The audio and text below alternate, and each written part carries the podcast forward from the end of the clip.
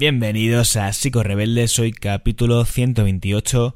Vamos a hablar del escándalo que sacudió a la psicología.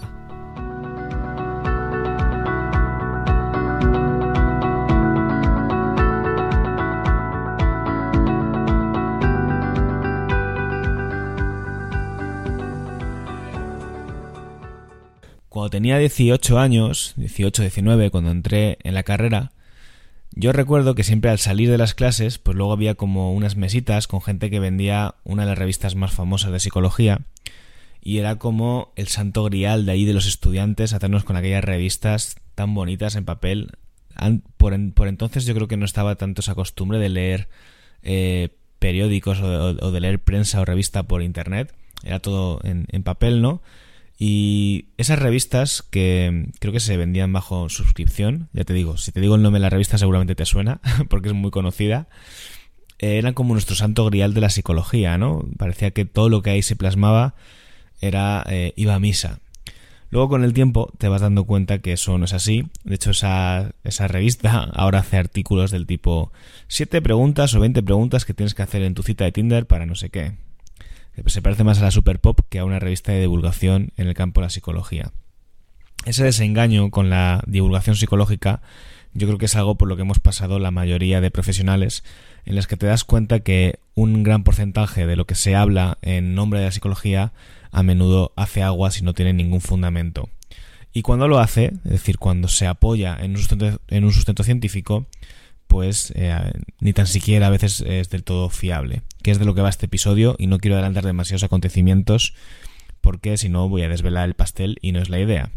Yo sigo diciendo y lo diré siempre que la psicología es una ciencia y cada vez tiene que ser una ciencia más fuerte, más sólida y que nos arroje un conocimiento pues más útil, que eso es a fin de cuentas el objetivo, y también más real. Pero es innegable que es una, es una ciencia joven, que la psicología es una profesión joven, un campo de estudio joven, y que como tal, además de ser difícil de medir, pues eh, no es sencillo, ¿no? Y, está en desarrollo. Dicho esto, no voy a adelantar más acontecimientos, te voy a compartir el episodio de hoy, el contenido de hoy, que yo creo que es de los que más he disfrutado preparando y también grabando, eh, porque me ha resultado muy curioso y muy llamativo. Eh, no sin antes, recordate lo típico, ¿vale? Lo que digo en todos los episodios, que si eres asiduo o asidua, pues ya sabrás a lo que me refiero.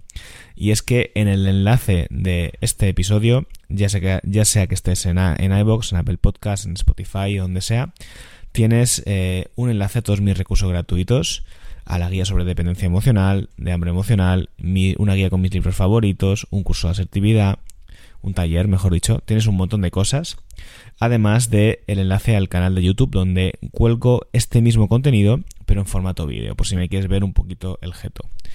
Eh, vamos con lo que nos toca hoy, que insisto es muy interesante.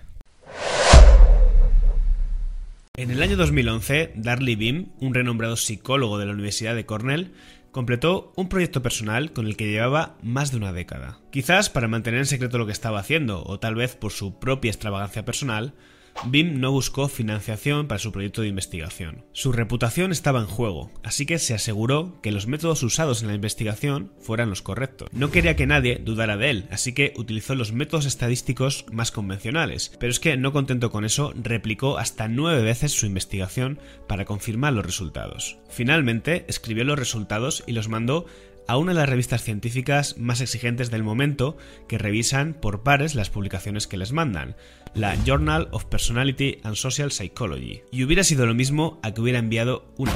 Darley Beam había encontrado evidencia científica en una investigación que se había replicado durante 10 años de que existe la SP, es decir, la capacidad de predecir el futuro. Como la publicación cumplía con los estándares psicométricos, fue publicada y supuso una auténtica tormenta dentro de la comunidad científica. Pero la pregunta que te puede estar surgiendo es, ¿pero realmente demostró algo? ¿Esto existe? Vamos a ver la historia desde otro sitio. Pues lo cierto es que sí, Darley Bean demostró algo incluso más importante que la capacidad de predecir el futuro que la investigación científica sobre la mente humana, la base sobre la que construimos todo lo que sabemos, podría ser falso, podría estar simplemente equivocado. Antes de entrar de lleno en lo que va a ser el contenido de este vídeo, quiero recordarte que he escrito un libro, que lo tienes por aquí, ¿vale? Bueno, yo lo tengo por aquí, tú lo vas a tener en la descripción, que se llama Con querer no es suficiente. Es una revisión bibliográfica sobre la dependencia emocional y el apego en el siglo XXI, ya que esto está muy relacionado con el contexto cultural y social en el que vivimos, pero además también es una forma de profundizar sobre nuestras formas de relacionarnos y por qué a veces tendemos a repetir patrones con personas que precisamente hacen que nuestras relaciones pues fracasen. Es muy interesante, si te gusta este vídeo creo que te va a molar, así que como te digo, lo tienes abajo en la descripción por si quieres echarle un ojo en Amazon. Y ahora sí, vamos con el tema. Toda la ciencia se basa en la evidencia. Si un investigador, por ejemplo, decide replicar una investigación donde se llevó a cabo el método científico y se llegaron a una serie de conclusiones,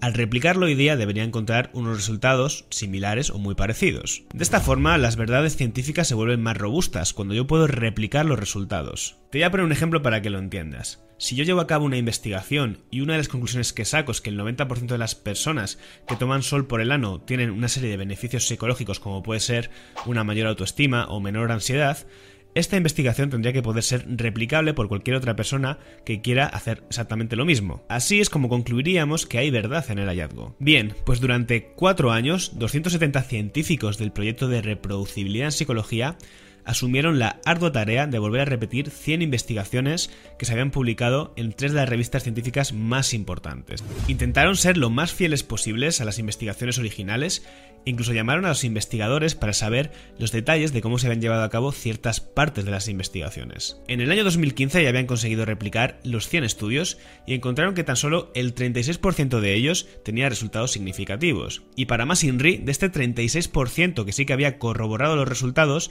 no los habían corroborado en la misma magnitud, sino que los efectos se habían visto disminuidos en torno a un 50% de lo que se había dicho originalmente. Tres años después, en el año 2018, un grupo de 24 psicólogos replicaron 21 estudios que se habían publicado en una de las revistas científicas más importantes, diría, de la historia, Nature and Science. De uno de los referentes de la divulgación científica se esperaría una veracidad muy cercana al 100%, por lo que encontraron estos investigadores es que solamente el 62% de los estudios que comprobaron mantenían los resultados significativos. Y de nuevo el impacto de los resultados se disminuía a la mitad. Esta ola de revelaciones generó una grandísima desconfianza en el campo de la psicología y generó a las personas una sensación de ya no sabes qué puedes creer y qué no puedes creer. Así que la pregunta es, ¿realmente podemos confiar en la psicología y en su investigación? La psicología moderna sigue luchando por ser cada vez más científica, de hecho, bajo mi punto de vista, claro que es una ciencia.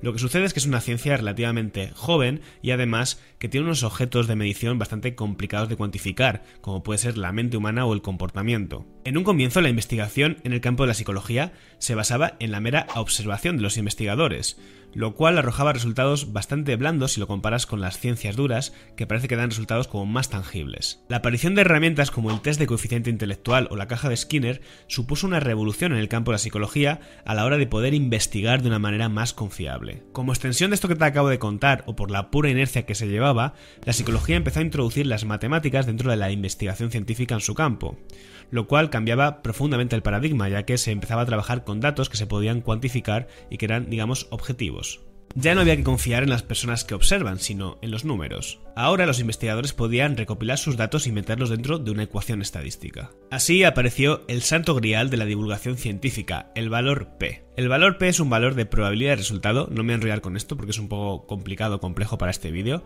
pero básicamente quédate con la idea de que si una investigación tiene una P por encima del 0,05 sería confiable. Con este sello matemático los investigadores podrían aprobar sus investigaciones y demostrar así que lo que hacen es robusto, real y verídico convirtiendo la psicología en una ciencia empírica. Esto, que suena como algo muy positivo y en cierto modo lo es porque ha contribuido al progreso de la investigación, también es lo que ha hecho que lleguemos a esa crisis de fe de la que te hablaba al comienzo del vídeo. La investigación de Darley Beam fue muy relevante para que la comunidad científica se diera cuenta de que había un problema entre manos. Su estudio sobre la capacidad para sentir el futuro, o lo que también se llama la precognición, abrió la veda de lo que iba a ser un cuestionamiento de la forma de investigar. Era una auténtica vergüenza que un fenómeno paranormal saliera publicado en una revista científica.